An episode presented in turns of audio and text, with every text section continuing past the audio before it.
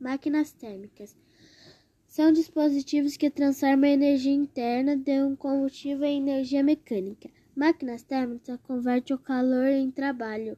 Elas funcionam em ciclos e utilizam duas fontes de temperatura diferentes, uma fonte quente e uma fonte fria. Basicamente, o calor flui do reservatório a temperatura elevada para o reservatório a temperatura mais baixa, obedecendo à segunda lei da termodinâmica e transformando parte do calor que sai da fonte quente em trabalho.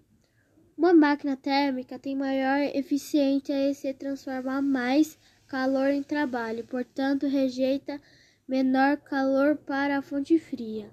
As máquinas térmicas utilizam energia da forma de calor, gás ou vapor em pressão térmica para provocar a reação de um trabalho mecânico.